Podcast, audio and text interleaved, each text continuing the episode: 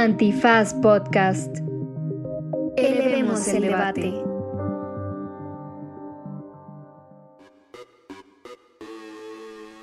Buenos días, buenas tardes, buenas noches, bonita madrugada o cualquiera que sea la circunstancia en la que ustedes se encuentren dentro de ese plano muy abstracto y muy loco al que solemos llamar por referencia tiempo.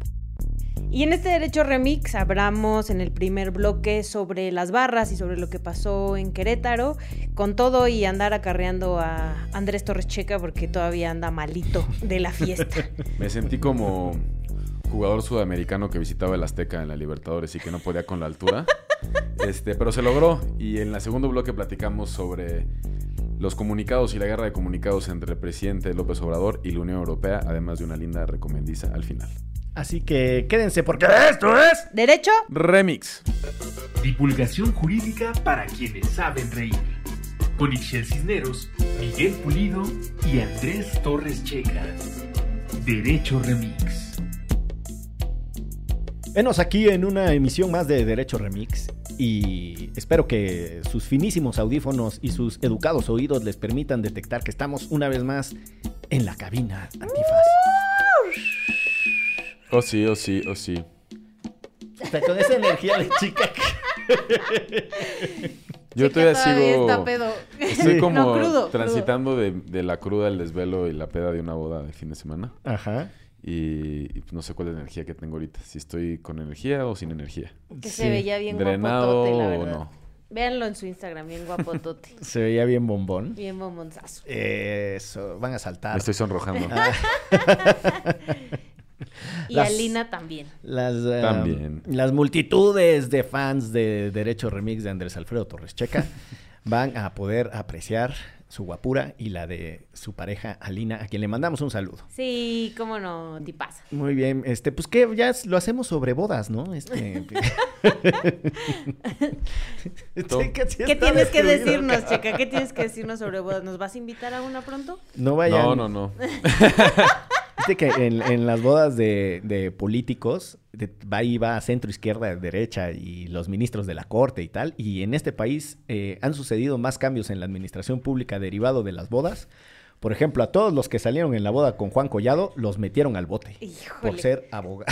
Qué bueno que no nos invitaron a esa. Y a todos los de Santiago Nieto se quedaron sin chamba. Qué bueno que también tampoco nos invitaron a esa. Así que eh, el elemento más transformador de esta 4T es eh, el, El señor bodorrio. Porque el otro, César Yáñez, histórico vocero, eh, Sí, acompañante de cierto. 18 años de trayectoria con Andrés Manuel, salió de su círculo cercano y de confianza después de haber hecho un pachangón en Puebla, Ah, que salió mira. en la portada de la revista Quién, eh, y de ahí el presidente lo aisló. Después de eso. Me lo bajaron de la 4T.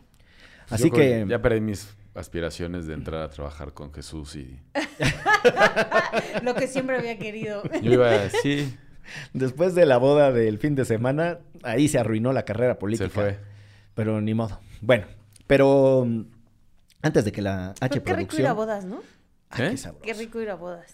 Sí, pero los días posteriores son duros. Sí, yo te entiendo. La semana, Mírame, mírame. la semana pasada yo estaba en calidad. eh, ¿También fuiste a una boda? Fui a una boda eh, a Colombia. No, bueno. Y bendito Locombia, dijo, hasta me sonrojo nada más.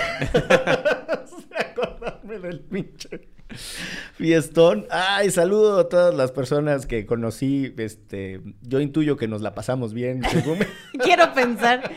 según me lo dice mi registro corporal eh, de calidad de piltrafa. Pero bueno, les decía, antes de que nos reprima la H producción por estar aquí chacoteando y no abordar los temas que nos puso en la agenda, les propongo que entremos con el dificilísimo y lamentabilísimo episodio de mm, la violencia en el estadio de los Gallos Blancos de Querétaro.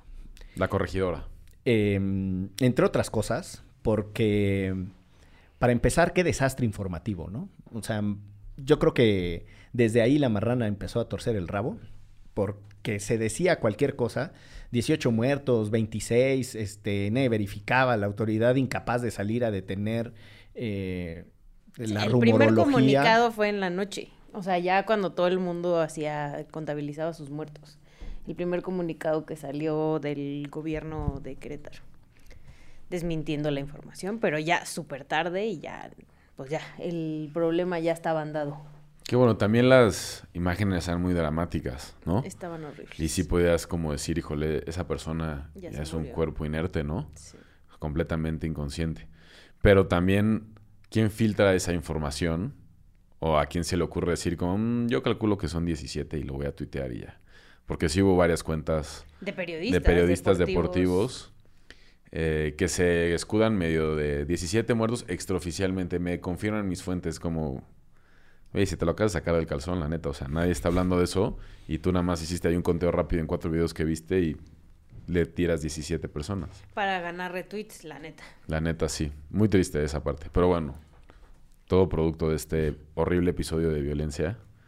Que también yo creo que es un poco atípico en el fútbol mexicano la violencia en los estadios. Yo creo que tiene como unos 15 años que dejó Ujú, Adentro de los estadios. adentro de los estadios, sí, porque... Porque tú y yo sabemos que afuera sí se agarran a chingados. Porque Chile y yo nos hemos agarrado. No, sí, afuera, afuera es otra historia. Y ahí creo que entra como es todo este tema de hasta dónde llega la autoridad, hasta dónde llega el club, hasta dónde llega la liga. Ya hubo un evento muy feo en Tigres contra Monterrey, que habrá sido como tres años, ¿no? Que mataron, Mataron a un a un aficionado de Tigres, los de la porra del Monterrey. que iba caminando por la calle. no- Sí, ni siquiera ni siquiera. adentro ni cerca del estadio. Pero ya sí, esos golpizas de miedo que antes se daban, por ejemplo, en CU, entre América y Pumas, o en el Jalisco, cuando jugaba Atlas y Chivas y así, ya tiene muchos años que no pasaba. Y tenía muchos años que no pasaba, siento yo, no porque las porras, la verdad, hayan dicho, hoy sí, no queremos ser violentos, sino porque la neta, pues sí se le invertía en seguridad, sobre todo aquí en la Ciudad de México. La verdad es que, pues sí, granaderos, que ya no se llaman granaderos, pero siguen estando exactamente iguales y comportándose exactamente iguales como los granaderos. Granaderos en todos lados, ¿no? Y el acompañamiento a las porras, ¿no? Por ejemplo, seguramente a ti te tocó, Checa, acompañar, que acompañaran los camiones, ¿no? Desde el Azteca o de donde salieran hasta Ciudad Universitaria, ¿no? Rodeados de policías, entraban con una valla de policías y adentro había valla de policías que estaban de un lado de la reja y del otro, ¿no? O sea, como para que no hubiera bronca y sacaban primero a la porra este visitante y después sacaban a la local o viceversa, o sea, nunca podían tiempo. salir al mismo tiempo y primero dejaban salir como a la, a la ciudadanía, a la población en general, ¿no? Entonces, los civiles. Tal sí cual. era acá una, una cosa como muy tremenda, pues eso, porque sabían que podían ocurrir cosas. Lo que me causa muchísimo escosor en este caso específico de Querétaro es que se habían, o sea, bueno, el pleito viene de muchos años atrás, pero se habían estado mentando la madre toda la semana en redes de que se iban a matar, ¿no? Y no puedes neta poner a 300 policías de seguridad privada para cuidar esas cosas, ¿no?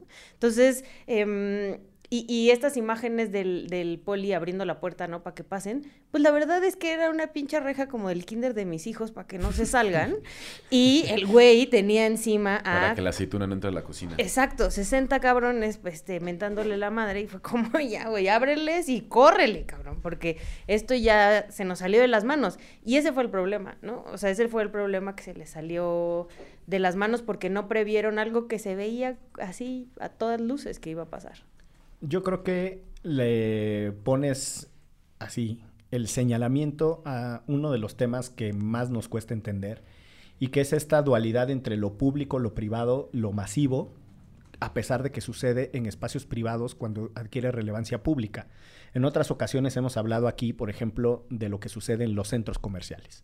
Los centros comerciales son espacios evidentemente privados, pero por la cantidad de personas que van, por la mercancía que hay ahí, por el tipo de dinámicas que suceden, tienen que estar hiperregulados y en alguna medida tiene que existir una coordinación muy importante con las autoridades para salvaguardar la seguridad de quienes van ahí, ¿no? Puede ser la seguridad hasta por razones de protección civil, que no se te caiga una pinche lámpara, ¿no? Mientras vas caminando, hasta cuestiones de seguridad frente a delincuencia, robo, Robos. etcétera, Ah, sí, ¿no? los robos a joyerías que estaban a todo lo que da. Exactamente. Y ahí yo creo que parte del- de la densidad de lo que sucede con el fútbol mexicano, con su transformación masiva, pero además con los eventos masivos desde hace mucho, es que la fórmula eh, de cooperación entre los particulares y las autoridades es débil, ¿no? Necesitamos entender que eh, si no entrenamos a las policías para ser operativos,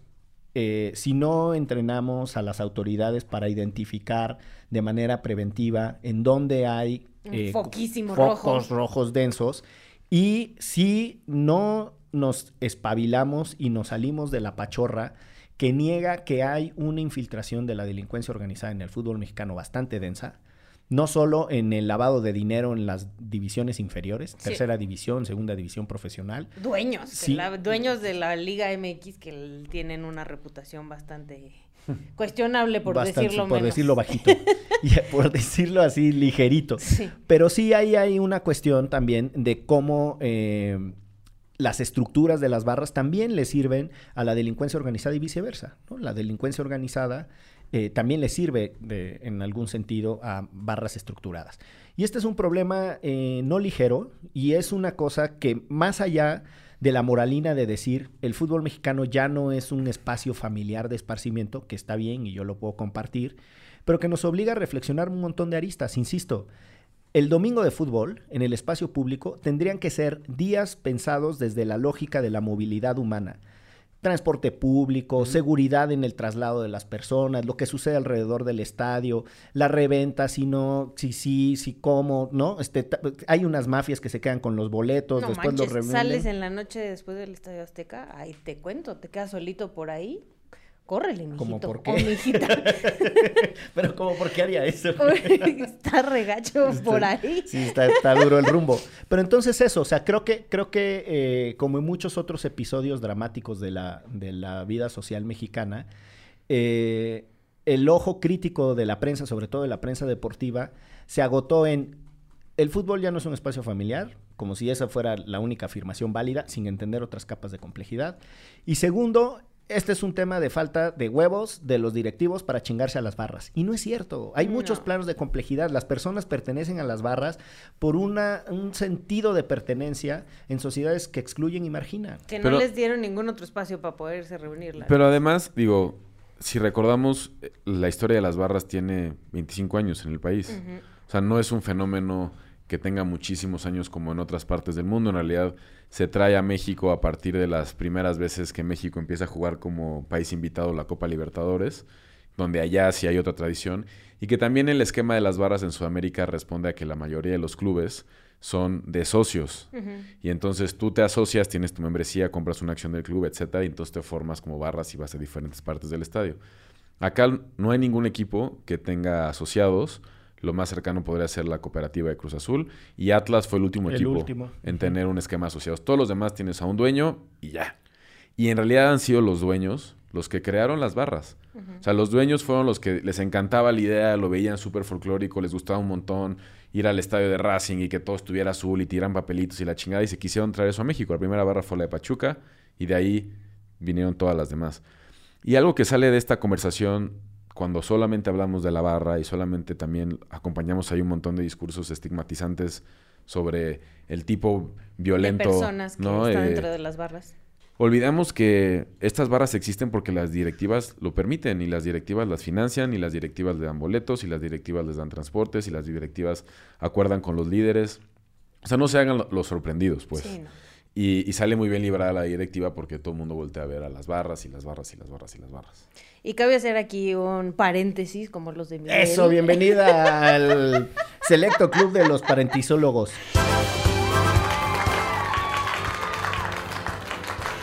donde tanto Checa como yo participamos en esas barras, ¿no? O sea, hacer, decir, no estamos hablando así nada más de porque un día los vimos ahí afuera del estadio.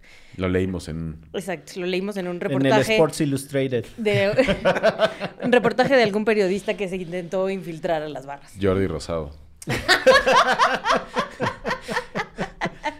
Ahora, el, el tema de la violencia em, asociada a los deportes y de grupos organizados de animación es bastante viejo también en este país. O sea, Chiquitibuna, la bimbo mal, Cruz Azul. ah, Esa, esa Mar porra- Castro. Esa porra alimentó a la América.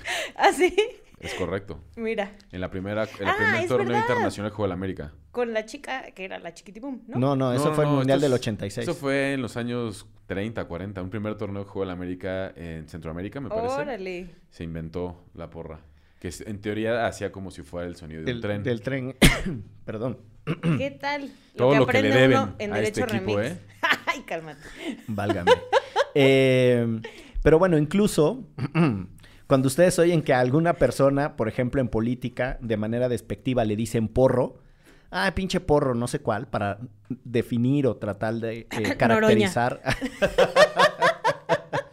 el comportamiento eh, poco eh, civilizado, para decirle de alguna manera, de una persona, eso en realidad viene de los chicos que pertenecían a las porras del fútbol americano A la estudiantil cachi, de, Mex- cachi, porra. de México. Porra. Y tuvieron que suspender los partidos. Ay, güey, perdónenme. No sé, fue una mezcla entre estornudo y tosida. Se le salió el aire a Miguel como balón. bueno, así pasa. Así pasa cuando sucede. Eh, Ve la vulcanizadora, carnal.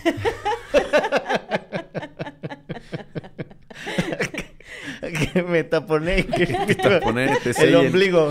Te sellen ahí. Entonces les decía, chinga madre, que algunas veces tuvieron que suspender el famoso clásico del fútbol universitario mexicano entre los burros blancos del Politécnico y los Pumas. Pues bueno, así, UNAM. Esos Pumas. así fue como inició parte del movimiento del 68, ¿no? Entre Exacto. las peleas de porras de la vocacional y Luna. Exactamente. Yo, otra cosa que me ha Y sa- una saltado... escuela privada. Es correcto, que no es el ITAM, aunque usted no lo crea. este, otra Pero cosa... eso fue en San Ildefonso, ¿no? No, No, en la no, no. Roguerena. En no la sé cómo Boca, se en la Boca cinco fue. Ajá, con- y al lado está una prepa privada, entonces fue ahí. un- Ya lo de San Ildefonso fue cuando el ejército tumbó la ah, puerta. cuando tumbó la puerta. Sí. Ahí por ayuntamiento, la calle ayuntamiento en el Ya. centro. Otra cosa que ha salido a partir de esto es todas las respuestas alrededor de cómo hacer el fútbol más seguro. Y la verdad es que las respuestas a mí no me gustan porque tienen una suerte de elitismo tecnológico y también una suerte de elitismo monetario. Y de seguridad, Y de ¿no? y que de seguridad. ya van a tener todas nuestras caritas ahí. Que eso, digo, ya pasa en los mundiales. En los mundiales tú tienes tu fan ID que tiene tu... Es una tarjetita con tu nombre, la escanean, saben dónde estás sentado, te pueden identificar en caso de que haya violencia, etcétera. También en muchos equipos europeos ocurre así, sobre todo en competencias europeas como la Champions o la Eurocopa, etcétera. The Champions. Que esta semana hay. Silencio. Este, el, El, himno himno. de la Champions.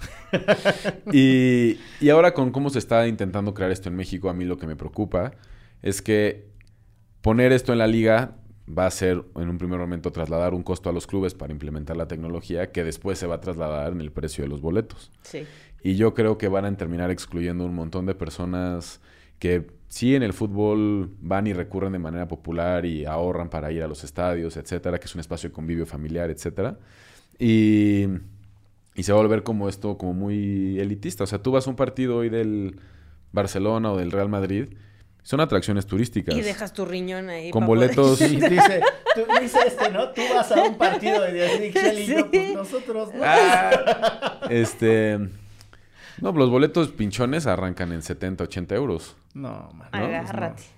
¿Quieres ir a un clásico? 300 euros. No, roja directa acá. Roja directa, fuera del estadio.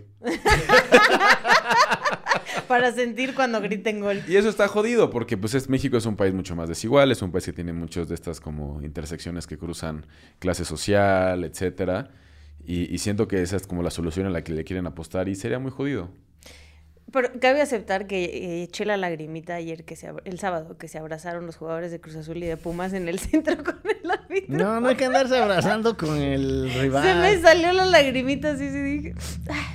Es que a mí la neta sí me Estabas pegó picando cebolla. muy cabrón. No, sí me pegó muy cabrón lo de Querétaro. O sea, sí ver a la gente y también entender el país en el que vives, donde ya ves a alguien casi muerto y además le robas y lo desnudas y le sigues pateando. O sea, pues, el, el, el darte cuenta de qué puede haber pasado en la mente de esas personas para terminar en eso sí está muy, muy cabrón, muy jodido. Y yo sí le decía a Filio en pareja que yo sí, siendo jugador, yo sí me hubiera salido a, a parar chingadazos. O sea, y yo creo que a ellos sí los hubieran respetado, a diferencia de Osvaldo Ríos, al cual no respetaron ni madres.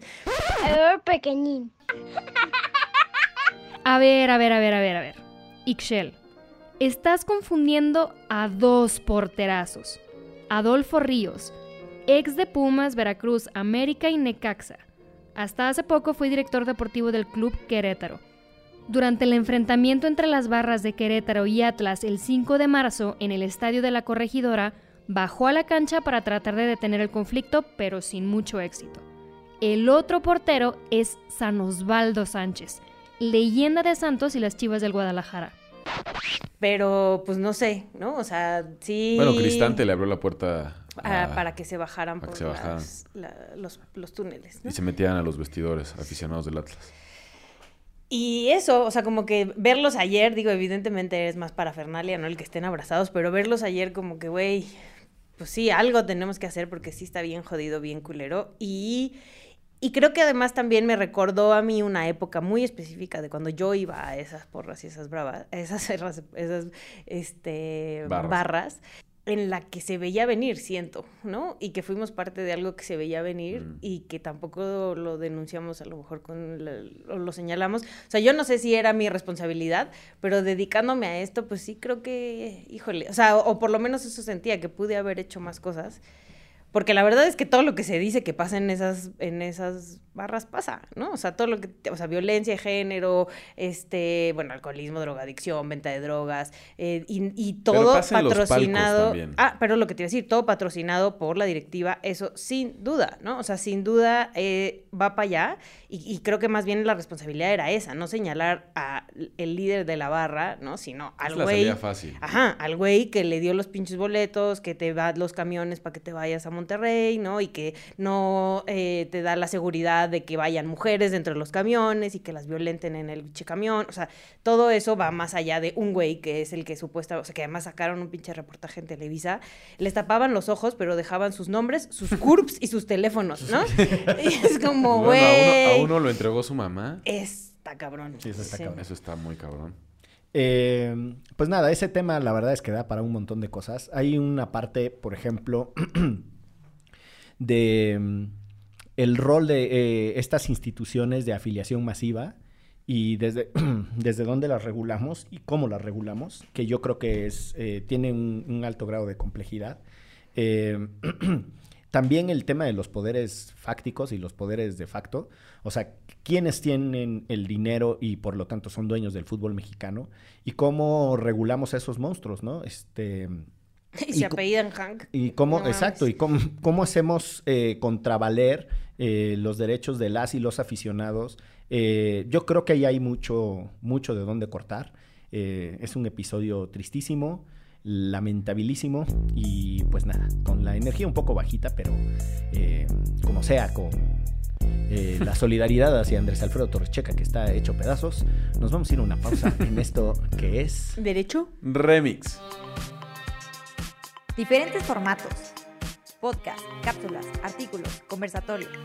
Diversas realidades. Mujeres trans, trabajadoras del hogar, defensoras del territorio. Este mes de marzo, las mujeres tenemos mucho que contar. Antifaz Podcast. Elevemos el debate. Pues regresamos a hablar de otro tema que también le ha dado la vuelta al mundo y es la riña que traen el señor Andrés Manuel López Obrador, presidente de la República Mexicana y toda la Unión Europea. Ánimo, ánimo, carnal, sí puedes terminar la idea, échale ganas. Y el, el Europarlamento, una cosa que la verdad trascendió más de lo que debería, ¿no? O ha trascendido más de lo que debería. Un, para quienes han estado bajo las piedras. Pero yo siento que fue la respuesta a lo que trascendió. Total, ¿no? es que el, el Europarlamento hizo Hace un eso comunicado muchas veces, además. donde denuncia las agresiones y la escalada de la violencia contra las y los periodistas en México y López Obrador lo consideró como un acto injerencista solo comparable con la conquista de la Nueva España prácticamente y, y le contestó de una manera ni a Broso se le ocurren esos guiones, ¿no? Y entonces lo que era un comunicado intrascendente se convirtió ya en la nota de todo el fin de semana, ¿no? No, a ver, no estoy tan seguro que haya sido un comunicado intrascendente. Es una declaración formal del Parlamento Europeo. Hacen pocas. O sea, no, no, no son demasiadas, no salen a destajo. Y tiene algunas expresiones muy atrevidas, hay que decirlo, que sí daban para tensar la cuerda con el gobierno mexicano, porque le dicen populista y dicen que tienen una preocupación por el deterioro de la democracia, entre otras cosas. Ahora, a ese atrevimiento del Parlamento, se le contesta normalmente en el, en el marco de, de la diplomacia. Que le conteste Marcelo, pues, básicamente. Sí. y- Diciéndole y- chinga a tu madre, pero una chinga a tu cual. madre ba- bajito, pues, bajita la No mano. literal. Exacto. Lamentables borregos. Chinguen a su madre. Ahora, sí hay otra parte en donde, eh, como bien dice Checa, pues parece que esto eh, escala y se, se hace mucho más noticia porque el presidente, que él reconoce después que haber redactado el comunicado de respuesta al Parlamento Europeo, em, hace afirmaciones que la verdad no se sostienen, como les dice injerencistas, y es como si no hubiera un contexto en función del cual el Parlamento Europeo opine sobre lo que pasa en México. Ahora regreso a eso. Si es injerencista o no opinar sobre lo que sucede en otros países, vamos a ver si sí o si no. Pero después les dice, callaron como momias, ¿no? Y después les dice corruptos, o más bien, primero les dice corruptos y luego les dice borregos y luego les dice que antes callaban. Y todas esas cosas son insostenibles. Primero, porque el acuerdo global, como se le dice, que es el marco en el que las relaciones comerciales y políticas de México y la Unión Europea están integrados, justo establece un montón de mecanismos de diálogo y habilita la posibilidad de que los, de que los parlamentarios de ambos eh, regímenes políticos opinen de lo que pasa en las otras partes. O sea, México ha opinado de lo que pasa en la Unión Europea Así es. en, en las comisiones, en el diálogo de alto nivel, etcétera. Entonces, desde ahí es raro que el presidente se exalte sobre una cosa que tiene un contexto. No es como que de repente amanecieron los parlamentarios europeos y dijeron, vamos, Vamos a hablar de México, sí, a Pues huevo. no, exacto. Ahora, hay muchos antecedentes de declaraciones aisladas de parlamentarios, muchísimos. Y además, tanto en el caso del mal llamado, terriblemente eh, así conocido caso de las muertas de Juárez, los parlamentarios europeos opinaron del gobierno de Fox. En el caso de Atenco, opinaron del gobierno eh, de Fox en la entrada de Calderón, después sobre la impunidad del caso. En el caso de Yotzinapa, opinaron sobre el asunto de, mm, eh, de Peña Nieto. Es decir, existen un montón de antecedentes Así es. Y, pues, no sé, se, calorificó el presidente, se le calentó el chipo. Siento que estaba despierto, ya para él era muy tarde y eso ya le emputó de inicio tener que contestar a esas, eh, a esas horas. Pero sí, eh, o sea, entiendo, ¿no? Un punto y también mucha gente defendiendo, ¿no? Como las libertades de los mexicanos y que no se metan con nuestro país y no sé qué. Pero aún así era, o sea, no son maneras de contestar, no hay forma, ¿no? O sea, lo único que trajo esto, por lo menos para mí, es reír mucho con todos los memes, dormirme hasta la una y media de la mañana leyendo memes y de verdad todavía no lo supero, pero sí creo que le estás, estás estirando la cuerda de más, ¿no? O sea, la relación no iba a ser tersa y lo sabíamos con, con ellos y con otros gobiernos, eh, con el gobierno de Andrés Manuel López Obrador, pero con este tipo de respuestas, la neta es que lo único que vas a hacer es que eh, pujen para que otro gobierno como el de Andrés Manuel no vuelva a llegar.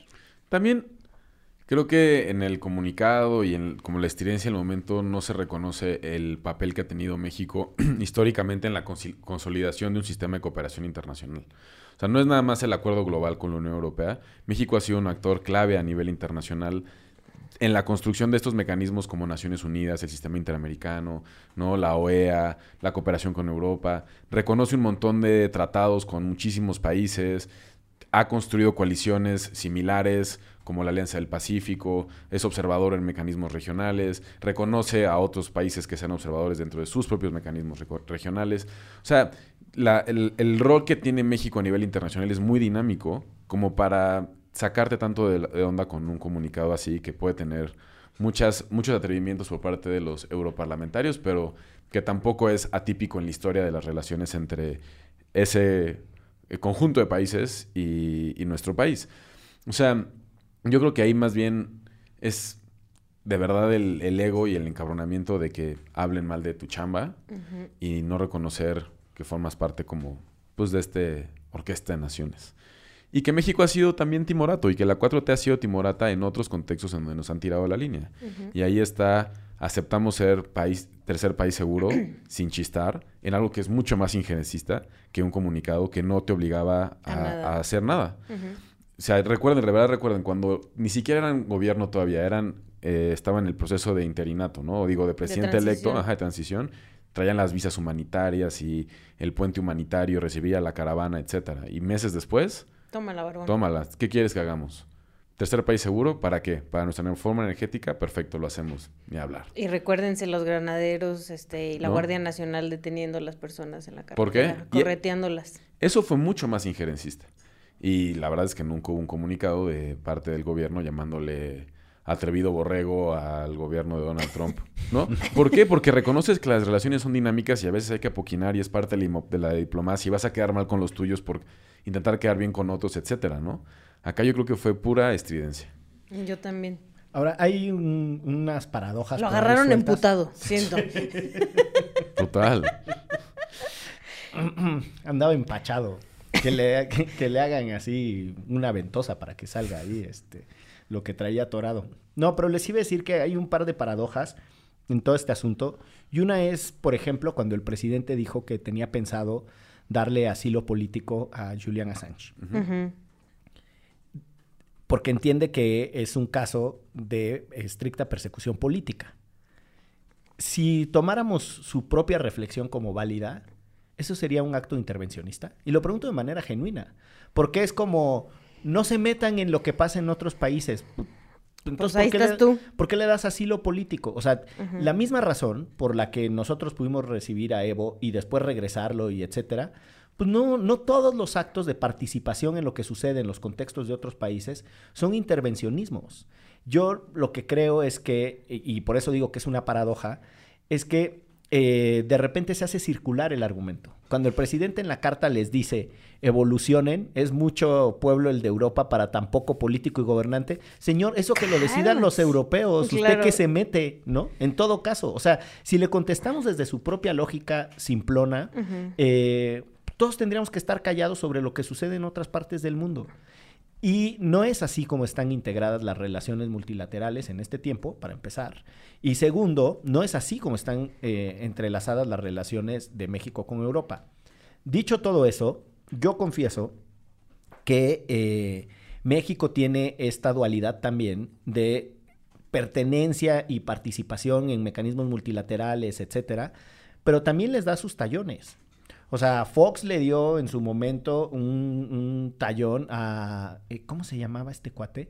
Dato Param, el, el- el- bueno, el relator para la independencia de, de jueces y magistrados, que viene y contesta, ¿no? Que viene y hace su informe y dice que no hay independencia y que hay problemas en el Poder Judicial. Y sale el Estado mexicano en su conjunto, salen, la, salen los de la corte de aquella época diciendo ni siquiera entienden cómo funciona el Ministerio Público y peleándose con la filigrana de las afirmaciones de- del señor relator, pues porque en este país el nacionalismo todavía vende e irrita.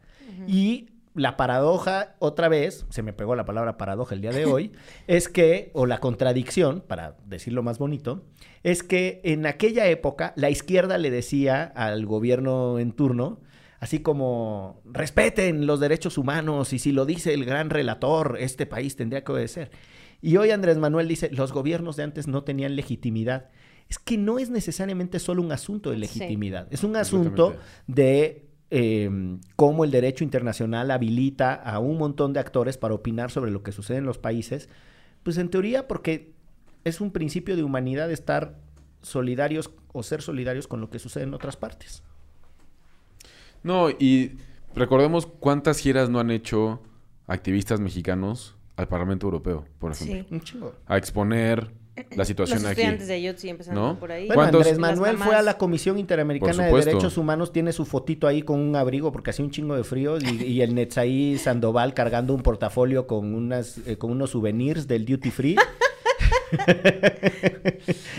Unos chocolatitos. Nosotros recurrimos un montón a esos mecanismos. O sea, hay países que no. De verdad hay países que no les gusta asistir a esos espacios, que no tienen la presencia en México, que no, tienen, que no han construido ni siquiera una legitimidad política e histórica para acercarse a esos espacios.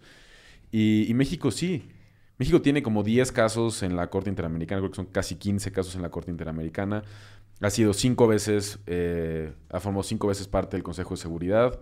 Ha estado ahí, fue clave, la conferencia de Chapultepec de 1945 fue clave para la consolidación del sistema interamericano de derechos humanos. O sea, México es un actor que a mí me molesta el comunicado, este lugar común del colonialismo y el colonialismo, Porque para cuando nos conviene somos una pobre colonia que no tiene gerencia sobre sus decisiones y para cuando no somos cabeza de serie y somos top 20 economía mundial, somos top 10 to- destinos turísticos del mundo, somos fundadores de Naciones Unidas, respeten o no nos anden diciendo qué hacer, ¿no?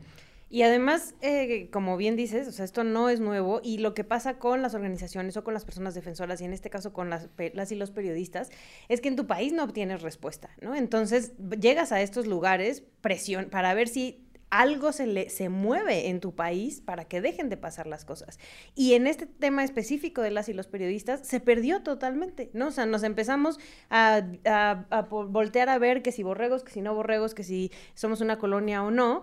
Y el problema real de que están matando a las y los periodistas en este país y que hay más del 98% de impunidad en los casos de los homicidios de periodistas, ya, lo dejamos de lado, ¿no? Que era el problema real, que era por lo que seguramente muchas organizaciones fueron a presionar o platicarles a los del Parlamento Europeo qué estaba pasando en este país y de ahí surgió que votaran todos los que votaron, ¿no? Y esto se hace, y no solo se ha hecho con Andrés Manuel, se ha hecho con todos los gobiernos. No, y cuando vemos la campaña para la consulta de los expresidentes y todo ese rollo, te decían como no más Atenco, no más guerra sucia. Muchos de esos casos se resolvieron y tenemos claridad sobre ellos porque se tuvieron que ir a instancias internacionales con una sentencia de jueces de otros países que vieron a decirle a México tienes que cumplir estas cosas. Y sí, eh, pues ahí está el temita. Y no se puede cerrar eh, una grabación como esta sin acudir a ese hermoso archivo que cargamos cada uno de nosotros en nuestras cabezas y en nuestros corazones, al que se le ha intitulado La Recomendiza. Yo voy después. Bueno, yo voy a recomendar dos podcasts. Uno eh, que se llama Fútbol a Muerte, que además es narrado por nuestra queridísima Marion Reimers, que habla justamente del fútbol y la violencia en América Latina, ¿no? Y de casos como muy específicos. Está muy, muy, muy bueno además. Y el otro se llama El Sicario y es de Telemundo Noticias. No se puede entender este país sin darnos cuenta que el crimen organizado está en todos lados. De verdad es un podcast bien, bien fuerte, ¿no? De cómo unos reporteros entrevistan a un chavo que fue parte del cártel Jalisco Nueva Generación y cómo llegó a ser eh, parte del cártel Jalisco Nueva Generación. Nos habla muchísimo de la violencia estructural, ¿no? De también de esta, de un país súper discriminador y culero.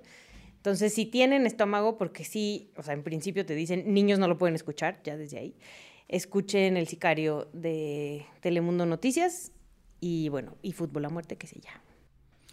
Yo les quiero recomendar un podcast que no suelo hacerlo, eh, de True Crime, que se llama Culpable y es un podcast español. La verdad es que está interesante y la manera en la que eh, trabajan con los expedientes judiciales me parece muy bonito. Y el otro mm, eh, eh, producto de consumo intelectual que les traigo se llama Bias Interrupted y es un libro de Joan Williams sobre cuáles son los prejuicios y cómo operan y, cómo hay que interrumpirlos, cómo hay que cortarlos, cómo hay que eh, ponerles un cortafuegos. Es súper interesante porque más allá de meterse con el sistema de creencias y querer que las personas cambien en sus puntos de vista, lo que dice es, esta es la evidencia de lo que pasa y estos son los problemas legales si no te comportas. Es interesante. Yo les voy a recomendar dos cosas.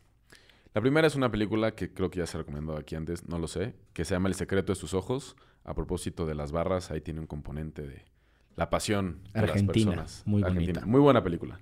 Viejita. Eh, tanto, sí, más o menos. sí tiene sus 10 años para atrás, fácil. Bueno, sí puede ser. Bueno, vale mucho la pena. Espero la disfruten. Y la otra es que ya fui a ver Batman. Y sí se las recomiendo. Ah, ok. Está bien buenísima. Y si quieren acompañar Batman con una buena lectura, compren o descarguen o busquen el cómic que se llama Año 1. Y van a entender un poquito más por qué este Batman es más Batman y menos Playboy Bruce Wayne. ¿Ok? Y pueden verlo también si no quieren leerlo y les da flojera, aunque vale mucho la pena. En HBO está la película de ese cómic, que es el cuadro por cuadro hecho animación, año 1. Con toda la energía que nos pudo entregar Andrés Alfredo Torrecheca, pudimos celebrar la grabación de este Derecho Remix. Cambio al minuto 75. Sale por lesión. Entra la buna.